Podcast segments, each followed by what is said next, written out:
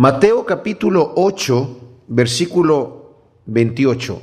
Vimos cómo el Señor terminó ya el sermón del monte y empieza él a descender a la ciudad y empieza a hacer varios milagros, sana a un leproso, salva a un siervo de un centurión, a la suegra de Pedro, y luego vemos cómo el Señor también le da instrucciones a algunos que lo quieren seguir para que tengan sus prioridades en orden. Y después se va a, las, a la región de Decápolis, que está en la parte sur oeste del lago de Galilea, cruzando de donde estaba en su ciudad de Capernaum. Y cuando llega a la orilla, hay un endemoniado que le va a salir al encuentro.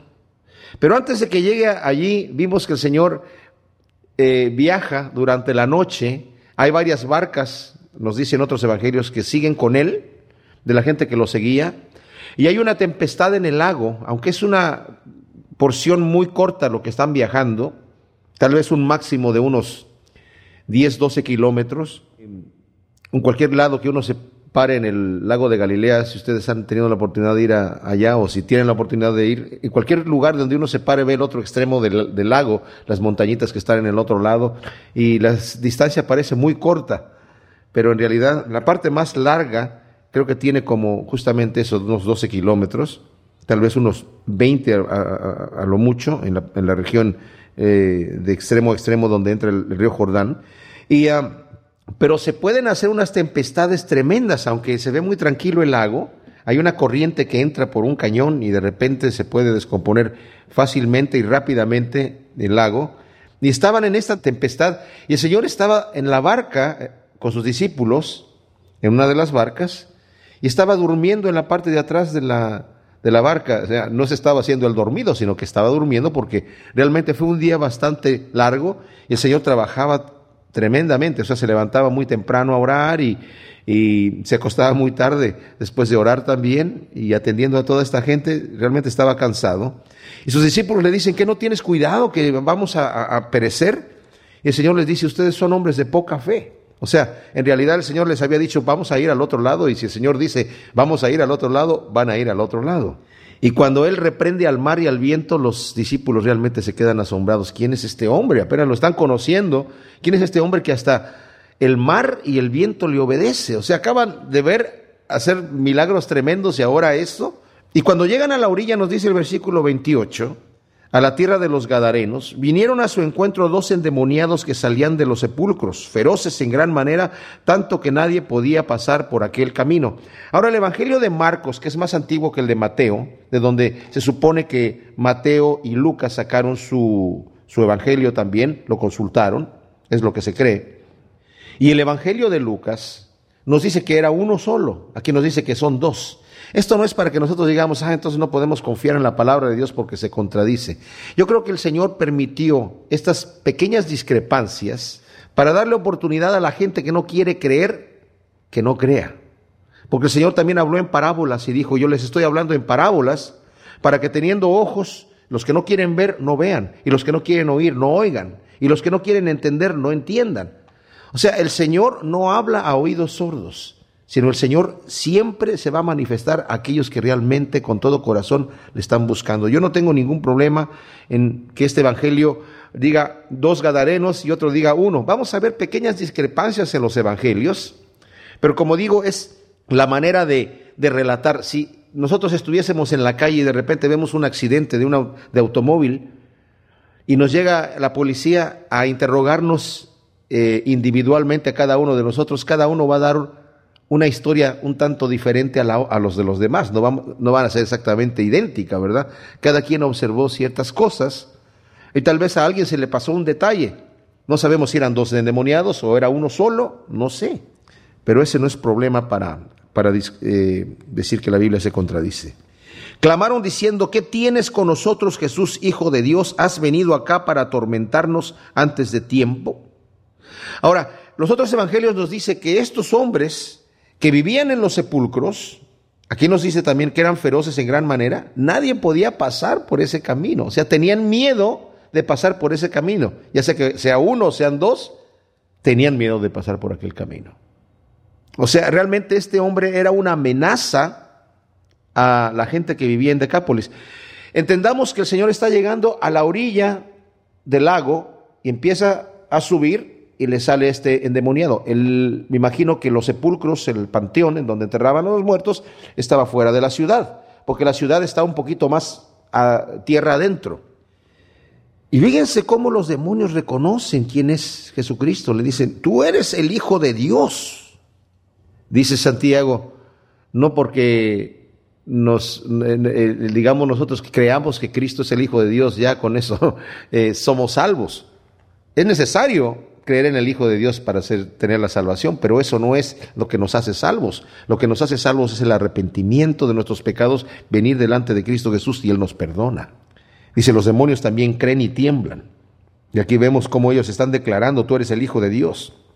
Y luego dice, has venido acá para atormentarnos antes de tiempo. ¿Por qué dice antes de tiempo? Cuando los ángeles pecaron, rebelándose contra el Señor, hay diferentes tipos de seres angelicales. No sabemos cuántos tipos de seres angelicales hay. La Biblia, en la Biblia leemos que hay ángeles, arcángeles, querubines, eh, serafines, y no sabemos si hay otro tipo de seres. La Biblia habla de seres vivientes, no sabemos qué nombre tengan. Pero el Señor algunos los puso en prisiones de oscuridad, nos dice Pedro, y están reservados para el día del juicio. Pero otros están aquí en la tierra dándonos guerra, y son demonios de diferentes jerarquías. Y estos dice, has venido acá para atormentarnos antes de tiempo, has venido para echarnos a la prisión del abismo antes de tiempo. Y estaba paseando lejos de ellos un hato de muchos cerdos, y los demonios le rogaron diciendo, si nos echas fuera, permítenos ir a aquel hato de cerdos. Los otros evangelios nos dicen que eran como dos mil cerdos, era una gran cantidad de cerdos. Y él les dijo, id. Y ellos salieron y se fueron a aquel hato de cerdos, y aquí todo el hato de cerdos se precipitó en el mar por un despeñadero y perecieron en las aguas. Qué increíble, yo me maravillo cómo Satanás es el autor de confusión. Y estos espíritus entran, estos demonios entran en el hato de cerdos y podríamos pensar, bueno, se mantuvieron tranquilos por lo menos, pero se despeñan en el, en el mar, se mueren y tienen que salir de cualquier manera de, de ellos, ¿verdad? No sabemos a dónde se fueron. Es el primer caso que vemos en la Biblia del jamón endiablado. Se despeñaron ahí. Y los que apacentaban a los cerdos huyeron y viniendo a la ciudad contaron todas las cosas y lo que había pasado con los endemoniados. Yo imagino que la noticia que ellos trajeron era una mala noticia. Estábamos apacentando unos cerdos y salió este endemoniado gadareno o los endemoniados gadarenos que estaban allí. Y, este hombre que vino no sabemos quién es, no sabemos qué es. Y le dijo a los demonios que se fueran al, lato de cerdos y, los cerdos se, se ahogaron en el mar. ¡Wow! Hubo una gran pérdida. Ahora los judíos no podían apacentar cerdos. Les estaba prohibido siquiera tocar a un animal como el cerdo, que era impuro. Definitivamente no lo podían comer, de acuerdo a la ley. Pero en la ciudad de Decápolis había muchos gentiles y se cree que era, estos cerdos tal vez le pertenecían a Herodes, que él estaba gobernando en esa zona, la zona de Galilea, del otro lado del, del ah, lago, pero pues obviamente en Galilea, que eran en su mayoría judíos, no iban a permitir tener los cerdos allí, entonces los tenía del otro lado. Eh, no sabemos, la Biblia no dice que era así, es solamente tradiciones que hablan de esto. Entonces dan esta mala noticia y toda la ciudad salió al encuentro de Jesús, imagínense. Ni siquiera para preguntar quién es, ni siquiera para ver qué era, ni siquiera para oír sus palabras. Toda la ciudad con temor salen y cuando le vieron le rogaron que se fuera de sus contornos. Ahora este Evangelio no narra algo bien importante, no lo narra, los otros dos sí, que este hombre endemoniado le dijo al Señor que quería seguirlo, le rogó, por favor déjame seguirte. Y el Señor a toda la gente que él sanaba, generalmente les decía, no le digas a nadie, tú ven y sígueme. Es más, cuando sanó a, a diez leprosos solamente uno regresó y le dijo el Señor, ¿dónde están los otros nueve? Se fueron. Y les decía, les encarecidamente, no le digas a nadie. Pero en este caso, este hombre que quería seguirlo, le dijo lo opuesto. Le dijo, no, tú quédate aquí. Y ve y habla lo que Dios ha hecho en tu vida. Dile a los demás lo que Dios ha hecho en tu vida. O sea, lo utilizó para que empezara él a predicar la buena nueva de lo que Dios había hecho en su vida. De manera que cuando Jesús regresó a Decápolis la siguiente vez, en su siguiente viaje, la gente lo recibió con los brazos abiertos. O sea, el Señor le estaba diciendo, mira, a mí no me dejan quedarme aquí, me están echando fuera, no me dejan hablar, a ti te tienen miedo. Así que tú puedes llegar y fácilmente eh, hablarle a la gente, a, a tu familia primeramente, y a la gente las grandes cosas que Dios ha hecho contigo. Saben, esto me maravilla porque Pedro nos dice en su segunda carta que debemos añadirle a nuestra fe virtud, al virtud conocimiento, al conocimiento dominio propio, al dominio propio paciencia, a la paciencia eh, piedad, a la piedad afecto fraternal y al afecto fraternal amor. Y cuando nos dice añádele a tu fe virtud, nos, le añadimos a nuestra fe acción. O sea, ponemos por obra aquello que ya sabemos. Hay gente que dice, es que yo no sé mucho de la Biblia, yo no sé mucho de las cosas de Dios. Bueno, lo poquito que sabes, el Señor quiere que lo pongas por obra. Haciendo lo que sabes que tienes que hacer y dejando de hacer lo que sabes que tienes que dejar de hacer. Con el poder del Espíritu Santo de nuestra propia fuerza no podemos. Pero fijémonos este hombre. Este hombre, ¿cuánto conocimiento tenía de la palabra de Dios? Cero. ¿Cuánto conocimiento de teología tenía? Cero. ¿Cuántos mensajes oyó de la palabra de Cristo? Ninguno. Y con lo que sabía, lo único que sabía es que antes estaba endemoniado y preso del pecado, preso de los demonios y ahora era libre. Con ese pequeño conocimiento fue a hablarle a la gente de Decápolis de manera que cuando Cristo regresó le recibieron con los brazos abiertos. Esto nos debe de animar a nosotros a poner por obra lo que ya sabemos que tenemos que hacer para el Señor. Luego en el capítulo 9 dice que entonces entrando Jesús en la barca pasó al otro lado y vino a su ciudad. Saben, esto es bien tremendo. O sea, el Señor se sube a la barca, él ya sabe lo que va a pasar de antemano. Sabe que su única misión para ir a Decápolis y con toda esta tormenta que pasa en el mar y todas las barcas que lo siguen, su única misión es ir a liberar a un endemoniado que está allí que va a ser la obra de hablarles a la gente lo que Dios ha hecho para que después Él pueda regresar y hablar libremente a Decápolis. Esa es su única misión. Y se regresa el Señor, Él no discute, no le, no le argumenta a la gente, oigan, ustedes no saben ni con quién están hablando, yo he venido a hablar aquí de palabras de vida, el Señor simplemente entra en la barca y se va. Esto nos debe dar a nosotros también un poquito de ejemplo de que tener sabiduría cuando hablamos de Cristo, si la persona no quiere escuchar, nos callamos la boca nos callamos la boca. Porque yo he visto gente que está insistiendo, insistiendo, insistiendo, es que tienes que escuchar y que tienes que escuchar, y la persona se pone cada vez más renuente, ¿verdad? Yo me acuerdo que cuando recién me convertí, estaba en México y había un, un joven bastante alto, bastante fuerte, que le estaba predicando a otro que estaba bajito de estatura y flaquito. Y le decía, acepta a Cristo Jesús o escúpele en la cara. Y el otro, sí, no, sí, lo que tú me digas. Pues obviamente no era una decisión eh, de corazón, era, si no me va a pegar este amigo, ni modo de decirles, pues les voy a escupir en la cara. No, ¿verdad? Se lo come vivo. Sucedió que le trajeron un paralítico tendido sobre una cama y al ver Jesús la fe de ellos dijo al paralítico, ten ánimo hijo, tus pecados te son perdonados. Ahora, los otros evangelios nos narran exactamente cómo fue la situación. Jesús llegó a Capernaum, que era la ciudad donde él vivía, y entró en la casa donde se estaba hospedando. Y la gente se acercó para hablar, a escucharlo hablar, y como la casa en aquel entonces eran pequeñas, solamente existía la clase alta, los ricos, y la clase baja, los pobres, no había clase media. Incluso si ustedes van a Israel, en Jerusalén tienen una maqueta en el Hotel King David, eh, tienen una maqueta de cómo era Jerusalén en la época de Cristo Jesús. Y la hicieron grande, o sea, está más o menos bastante grande la maqueta. Y ve uno las casitas que las hicieron de piedra y todo, la pegaron tal cual como estaba en aquel entonces. Y ve uno las mansiones grandes que había de la gente rica y luego las casitas pequeñitas de la gente pobre. Yo imagino que aquí la casa donde estaba el Señor era una casa no tal vez muy grande, ¿verdad? Sino pequeña, y la gente estaba ahí escuchando y en la puerta y, había alrededor tratando de oír lo que está hablando el maestro. Y estos hombres llegan con un paralítico. Esta parálisis es una enfermedad común en el oriente, que es en donde las, los tejidos de, eh, las articulaciones se empiezan a encoger y eso empieza a dolerle mucho a la persona y se queda paralítico, no se puede mover y es una enfermedad muy dolorosa y se queda paralítico. Este es el tipo de enfermedad que tiene este hombre y lo traen en un catre, lo van cargando sus amigos y como no pueden entrar a causa de la multitud, se suben al techo y empiezan a quitar las tejas y abrir la paja y empiezan a bajar a este hombre.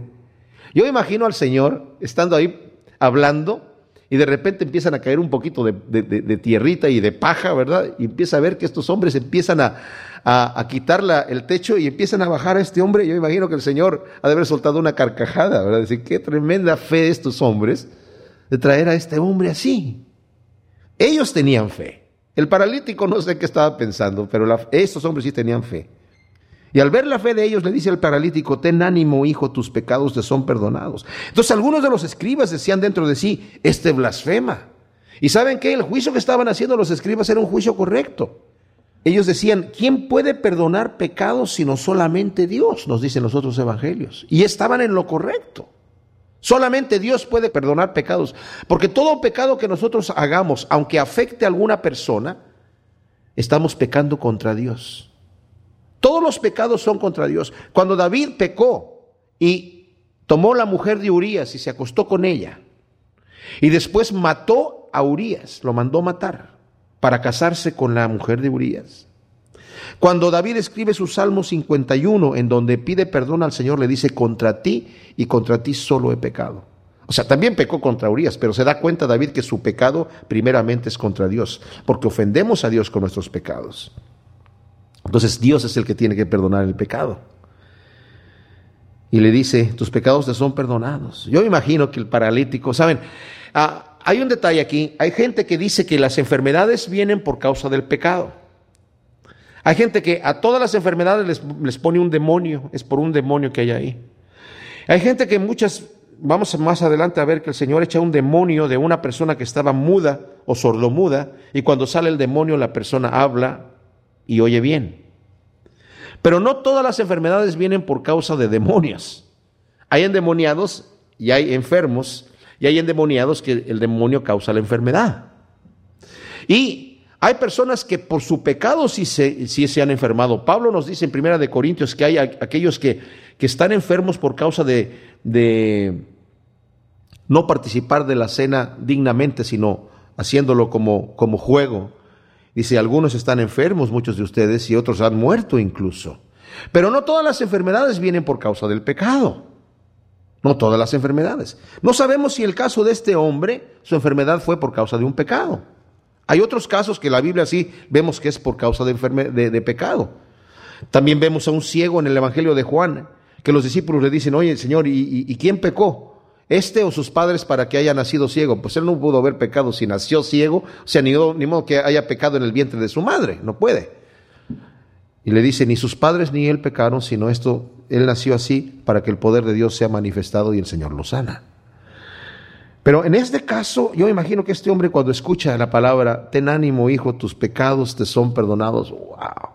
Él sintió, tal vez incluso pudo haber pensado, no, importa que no camine nunca, pero qué bueno que mis pecados son perdonados.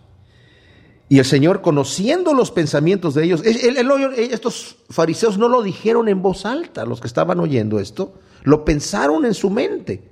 Este tipo está blasfemando. Ni siquiera se lo comentaron entre ellos sino dentro de sus corazones. Y él, conociendo los pensamientos de ellos, les dijo, ¿por qué pensáis mal en vuestros corazones? Porque ¿qué es más fácil decir? ¿Los pecados te son perdonados o decir levántate y anda?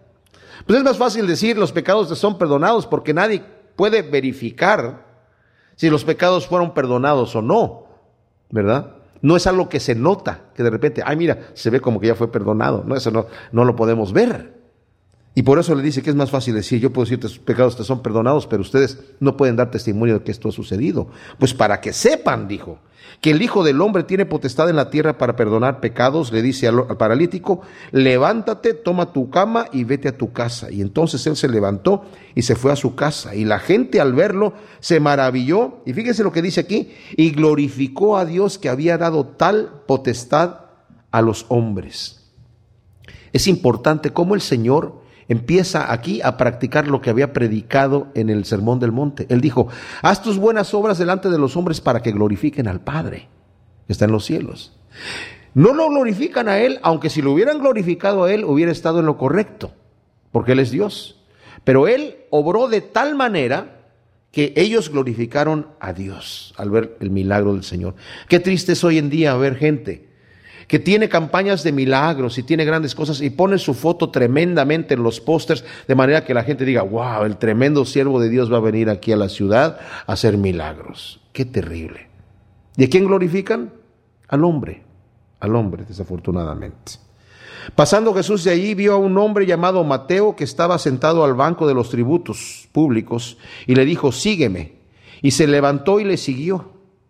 Ahora, podemos entender que Mateo ha estado escuchando al Señor en otras ocasiones hablar. No crean ustedes que fue una cosa así como, sígueme, sí Señor, te sigo en este momento y quedó hipnotizado el pobre Mateo, ¿verdad? No fue una cosa así. Mateo era un publicano, los publicanos eran los hombres más odiados en aquel entonces porque eran judíos que se habían vendido para ganar dinero.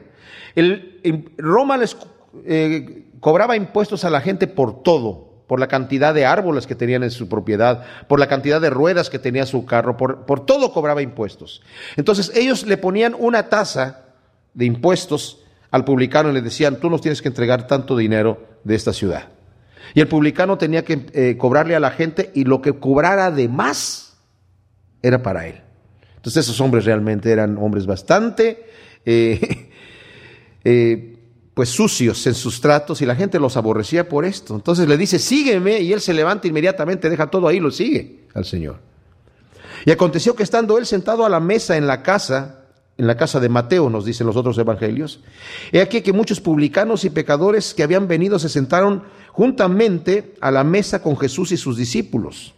Cuando vieron esto, los fariseos dijeron a los discípulos, ¿por qué come vuestro maestro con los publicanos y pecadores? Al oír esto Jesús les dijo, los sanos no tienen necesidad de médico, sino los enfermos. Id pues y aprended lo que significa misericordia quiero y no sacrificio, porque no he venido a llamar a justos, sino a pecadores al arrepentimiento. El comer con una persona era identificarse con ellos. En aquel entonces no tenían cubiertos. Se sentaban, se reclinaban en unas mesas bajitas a comer sobre el codo izquierdo y tomaban la carne y la tenían que abrir así con la mano y, tenían pan ahí, se limpiaban los dedos con el pan, pero el mismo pedazo de carne era para todos, la misma plato de salsa que había ahí era para todos y todos mojaban allí el pan y no había la regla de que lo mojas una sola vez, sino lo mojas, lo comes y lo vuelves a mojar y había una intimidad en esto. La gente decía, bueno, estamos comiendo del mismo pan, del mismo plato, de la misma, nos hacemos, somos uno. Y dice, ¿por qué te sientas a comer con ellos? En la cultura de Oriente eso era muy significativo. Por eso dice Pablo, con los hipócritas que se dicen cristianos y son pecadores, con los tales ni comas, ¿verdad? Y le dice el Señor, ustedes tienen que entender que estos son los que están enfermos, yo he venido por ellos, para identificarme con ellos. Y entiendan qué significa misericordia quiero y no sacrificio. Hay una cosa, una ley moral que sobrepasa la ley ceremonial. Si está en los salmos, no te sientes a comer con los pecadores, no te sientes en la silla de los escarnecedores, no te sientes con la gente impía, pero hay una ley más allá, que es alcanzar al que necesita al Señor. Mateo capítulo 9, versículo 14, el Señor ha estado ya allí en Capernaum, eh, haciendo grandes maravillas, sanó a un paralítico, acaba de llamar a Mateo, a Leví, se llamaba Leví, después le cambia el nombre a Mateo, para que sea uno de sus discípulos y le sigue inmediatamente.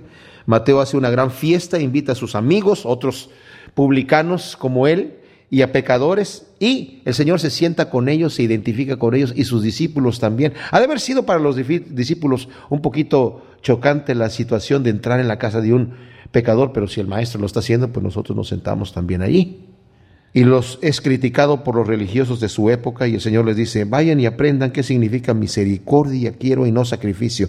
No es que el Señor no quería sacrificios, están en la ley de Moisés establecido que el Señor quería sacrificios. Pero el Señor le dice a través de Isaías a su pueblo, sus sacrificios y sus ofrendas me son abominación porque hay injusticia en su corazón, están maltratando a su prójimo.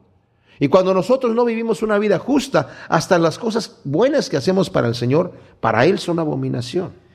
Y después nos dice en el versículo 14 que entonces vinieron a Él los discípulos de Juan diciendo, ¿por qué nosotros y los fariseos ayunamos muchas veces y tus discípulos no ayunan? Ahora, el Evangelio de Marcos nos dice que ese era un día de ayuno. Normalmente los religiosos de aquella, aquella época, los fariseos, ¿se acuerdan ustedes que un fariseo en el templo se pone a orar y dice, Señor, te doy gracias porque no soy como los demás hombres? Ayuno dos veces a la semana. El día de ayuno era el lunes y el jueves, dos veces a la semana. No estaba así prescrito en la ley, era una de las tradiciones que ellos después inventaron. Y obviamente los discípulos de Juan también seguían esta tradición. Entonces ha de haber sido un lunes o un jueves cuando el Señor está allí comiendo con los publicanos. Y llegan los discípulos de Juan y le dicen, Señor, ¿por qué tus discípulos no ayunan? Nosotros, los discípulos de Juan, ayunamos. Y también, otro evangelio dice, y los discípulos de los fariseos también ayunan dos veces a la semana. Y tus discípulos no. Jesús les dice, ¿acaso pueden los que están de bodas tener luto entre tanto que el esposo está con ellos? Pero vendrán días cuando el esposo les será quitado y entonces ayunarán. O sea, están de fiesta en este momento. Cuando tienes una boda no puedes estar ayunando porque estás de fiesta. Aunque la boda sea en lunes o sea en jueves, no importa. Pero mientras estás de fiesta, es más, la fiesta de una boda duraba una semana normalmente por, por, costumbre.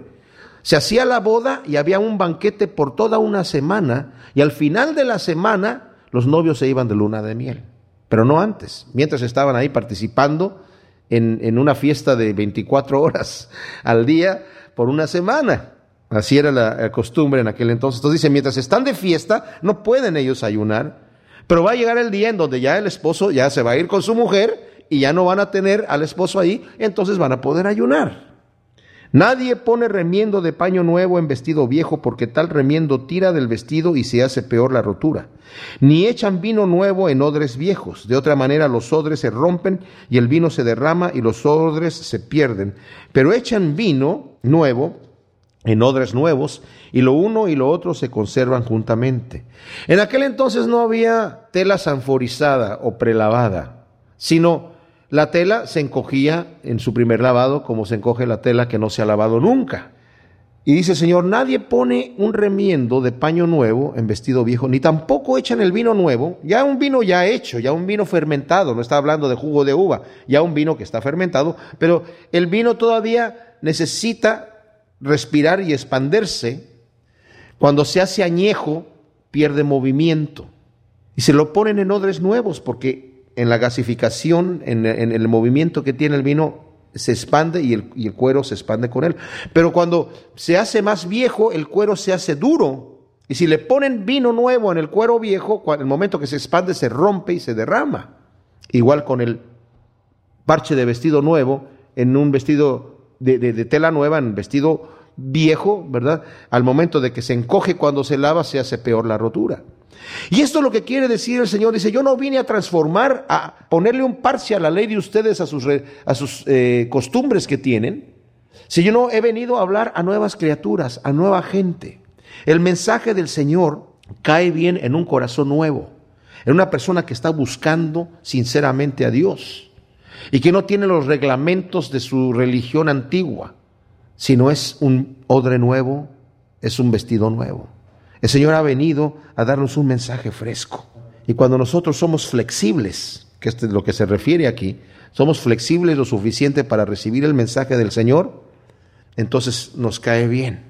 Pero de otra manera, a la persona que ya está rígida en sus tradiciones, pues jamás le va a caer el mensaje del Señor. De ahí que muchas veces escuchamos la frase de que, no, yo no, ¿cómo, yo, ¿cómo me vas a hablar tú de esa religión si yo, mi mamá, mi, mi abuela, desde generaciones hemos sido en esta religión y nadie nos puede cambiar? Bueno, si no se trata de, de seguir la costumbre de la familia, hay gente que lo ve como traición. ¿Cómo me vas a hablar ahora de la Biblia? Pues estamos hablando del mismo Cristo, nada más que antes yo no lo conocía, lo conocía de oídas, pero no sabía lo que estaba diciendo el Señor pero ahora conozco la palabra de Dios y puedo obedecerlo de acuerdo a lo que leo aquí. Mientras él les decía estas cosas, vino un hombre principal y se postró ante él diciendo, mi hija acaba de morir, mas ven y pon tu mano sobre ella y vivirá. El Señor está comiendo en la casa de un publicano. El principal de la sinagoga, como nos dice otro evangelio, no era principal a secas, era principal de una sinagoga, era el que estaba a cargo de la sinagoga. A este hombre le convenía quedar bien con los religiosos de su época. Los religiosos de su época, ningún judío entraba en la casa de un gentil, pero también ningún judío respetable entraba en la casa de un publicano, aunque fuera judío, y de un pecador, porque se impurificaban según ellos. Y está el Señor dentro de la casa de Mateo, el publicano, comiendo con él, y en este momento su dignidad la pierde completamente, no le importa porque su hija está en peligro. Ahora aquí nos dice que su hija ha muerto. Los otros evangelios nos dice que su hija estaba a punto de morir. Todavía no moría, pero estaba a punto de morir. Y llega y le dice, por favor, ven y pon tu mano sobre ella para que viva, para que sea sanada. dice que él se levanta, deja ahí la comida. Todavía estaba comiendo con ellos. Se levanta al instante y le sigue con sus discípulos. Los otros evangelios nos dice que había una gran multitud que los estaban siguiendo también. Y he aquí una mujer enferma de flujo de sangre desde hacía 12 años, se acercó por detrás y tocó el borde de su manto, porque decía dentro de sí, si tocare solamente su manto, seré salva. La palabra salvación y sanación, o sana y salvo, es la misma palabra en griego. Se aplica para la sanidad física o para la sanidad espiritual, la salvación. Está diciendo, si tocare tan solo el borde de su manto voy a ser sanada. Dice otro, los otros evangelios nos dice que esta mujer había gastado todo su dinero en médicos y había estado enferma de flujo de sangre, o sea, una regla constante, por 12 años.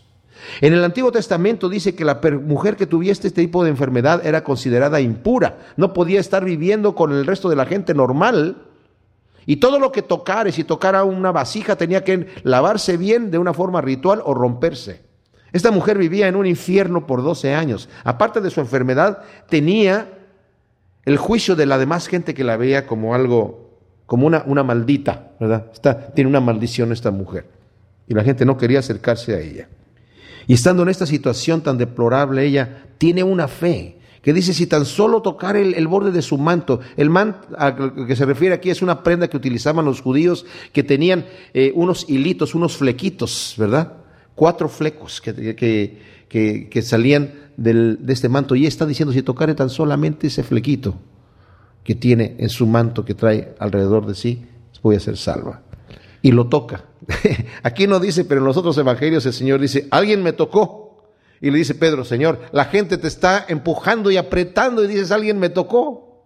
Dice, no, es que yo sentí que ha salido poder de mí, ha salido virtud de mí. Entonces la mujer cuando se ve que es descubierta, le dice, yo fui, Señor, yo te toqué, toqué el borde de tu manto. Y le dijo, ten ánimo, hija, tu fe te ha salvado. Y se lo dice aquí.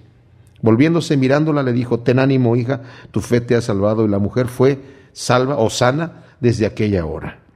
Ahora, si me generan ustedes, este hombre principal de la sinagoga, está, ven, ven, porque mi hija está muy grave y necesitas poner tu mano sobre ella. Y el Señor se levanta inmediatamente al ver la, la desesperación de este hombre y, está caminando. Yo no me imagino que iba caminando lentamente el Señor, iba caminando a prisa para llegar a la casa. Y de repente esta mujer lo toca, el Señor se detiene y empieza a decir, ¿quién me tocó? Y este hombre se está arrancando los pelos, Señor, por favor. Entonces, averígalo después, pero ven a mi casa.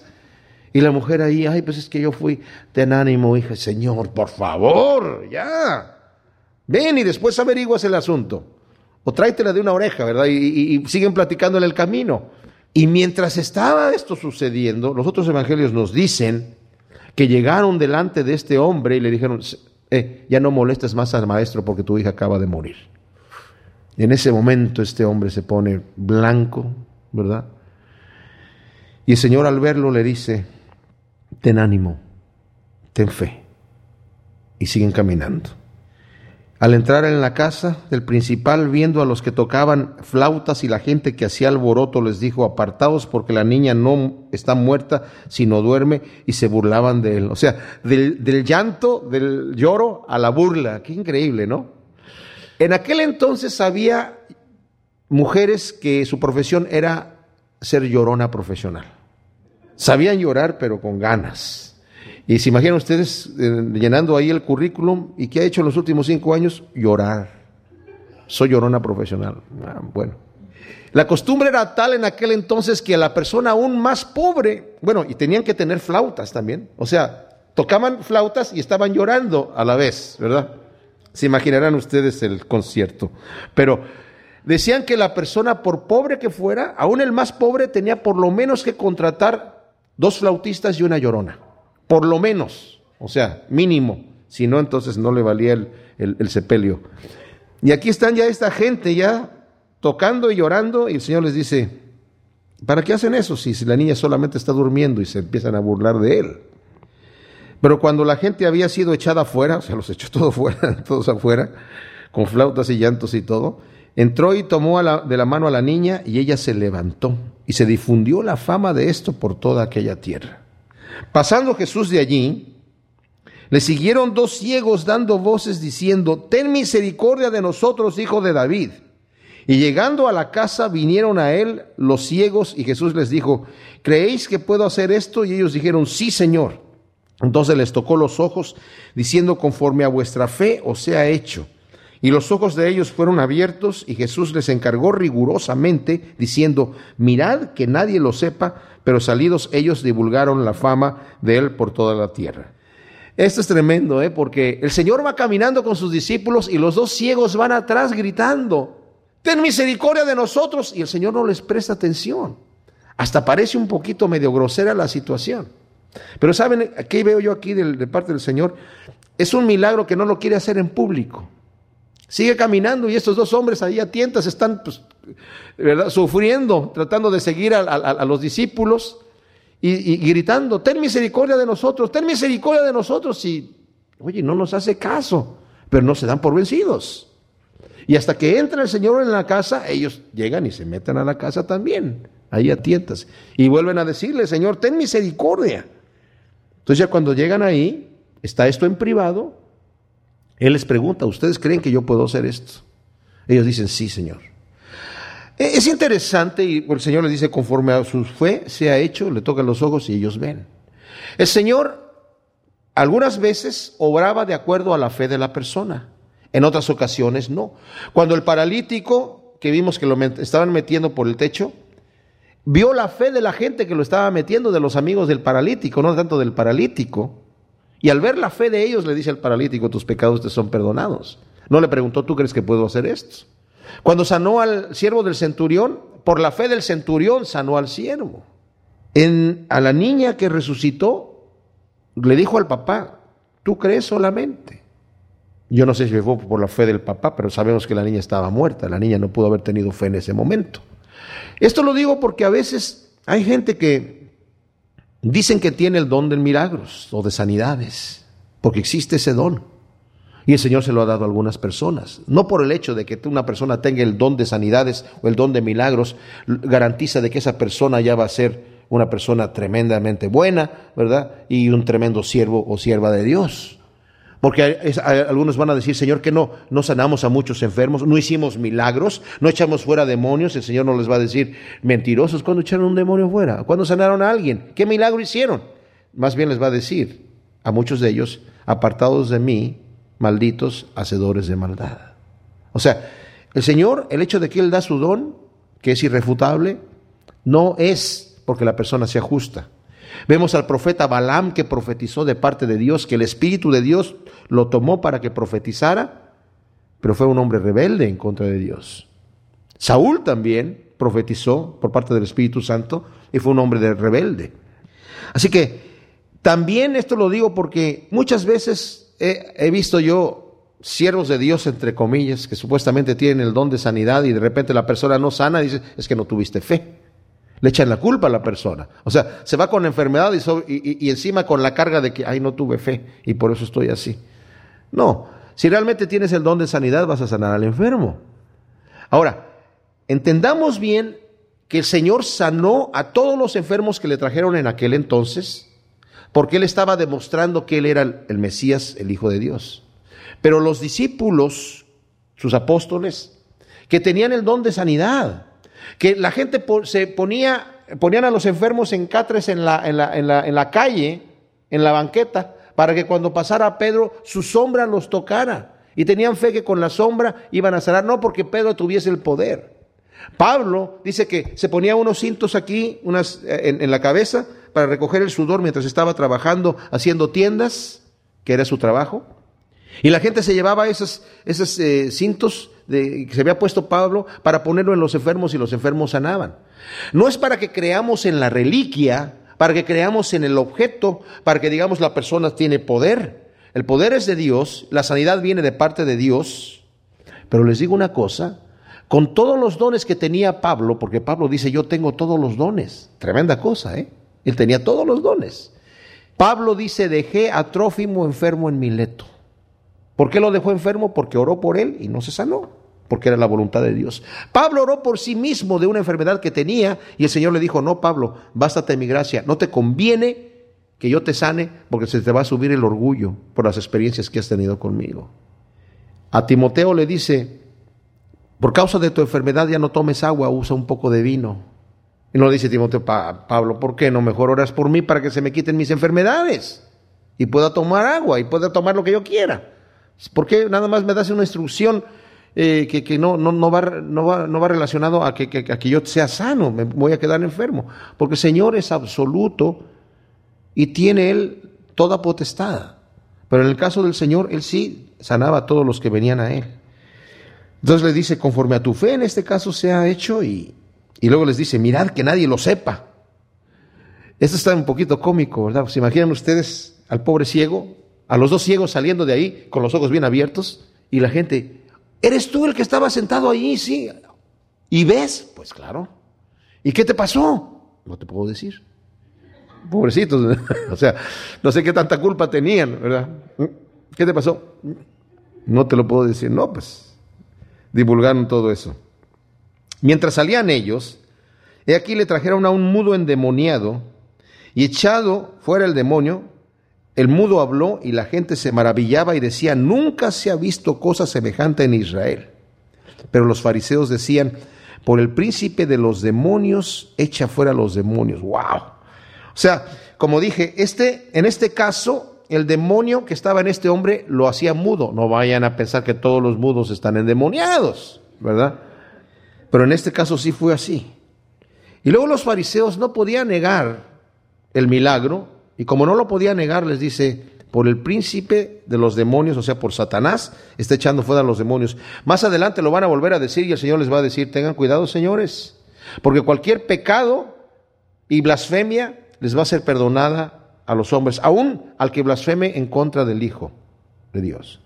Pero el que blasfema en contra del Espíritu Santo, que le echa a Satanás, atribuye a Satanás las cosas que Dios está haciendo, eso no le va a ser perdonado nunca. Eso nos debe de nosotros dar temor.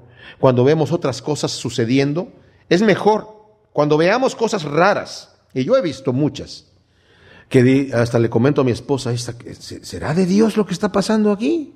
Pues no sabemos, pero no vamos a empezar a decir que es el diablo. No es bíblico la forma en la cual lo está haciendo, lo que estamos viendo nosotros con nuestros ojos, no lo vemos bíblico, pero no vamos a emitir un juicio a decir esto es de parte de Satanás. Porque hay gente que rápidamente, inmediatamente, fácil, echa la culpa al diablo cuando no es así. Y nos podemos meter en muchos problemas. Recorría Jesús todas las ciudades y aldeas enseñando en las sinagogas de ellos y predicando el Evangelio del reino y sanando toda enfermedad y toda dolencia del pueblo. Ahora, esta misma palabra que acabamos de leer ahorita, lo dice el Señor antes del Sermón del Monte, antes de empezar a dar una serie de enseñanzas. Y aquí en el capítulo 10 también vamos a ver que el Señor va a empezar a dar una serie de enseñanzas. Entonces vuelve a decir que empieza a sanar toda enfermedad y toda dolencia del pueblo, toda.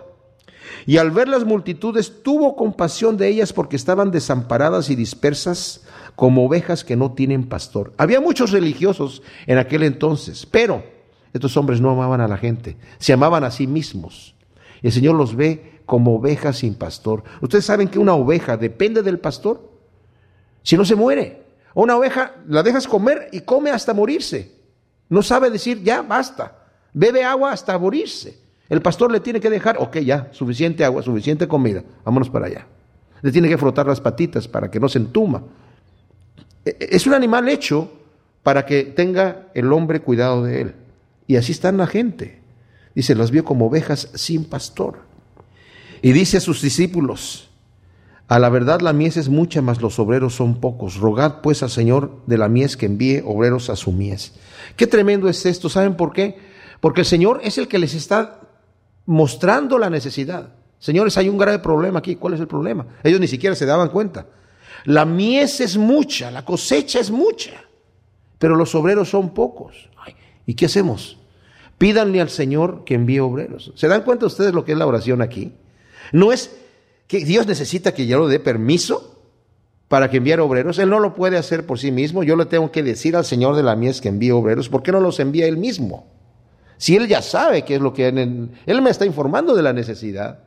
Porque Dios me quiere involucrar en su trabajo. Y quiere que yo tenga el corazón de Dios para hacer el trabajo. Más adelante el Señor los va a enviar a ellos, pero antes de enviarlos les dice, pídanle al Señor de la mies que envíe obreros. Tienen que tener el corazón que Dios tiene, como el Señor le cambió el corazón a Moisés. Moisés no quería ir a sacar al pueblo de, de Egipto, no quería. El Señor lo tuvo que forzar. Y una vez que lo empieza a sacar de Egipto, el Señor en un momento que peca el pueblo de Israel le dice a Moisés, aparte de estos hombres que yo los voy a aniquilar, y de ti voy a levantar una gran nación. Y ahí se le cambia el corazón a Moisés porque Moisés le dice al Señor, no Señor, si los vas a aniquilar a ellos, aniquílame a mí también. Quita mi nombre del libro de la vida. El Señor le dice, no, no voy a hacer eso. Al que peque contra mí le voy a quitar el nombre del, del libro de la vida, pero pero no los voy a matar. Ahí se vio más espiritual Moisés que el Señor. Pero en realidad lo que estaba haciendo el Señor es cambiándole el corazón a Moisés, como nos lo quiere cambiar a nosotros, para que oremos por nuestra ciudad, para que oremos por nuestro vecindario, por nuestro, la gente que nos rodea, y tengamos la compasión que Dios tiene por ellos. Y después el Señor nos va a enviar. Pero no nos quiere enviar si antes el Señor no hace ese cambio a nuestro corazón. Gracias te damos, Señor, por tu palabra. Te pedimos que tú siembres esta semilla en buena tierra en nuestro corazón para que dé su fruto a ciento por uno en el nombre de Cristo Jesús. Amén.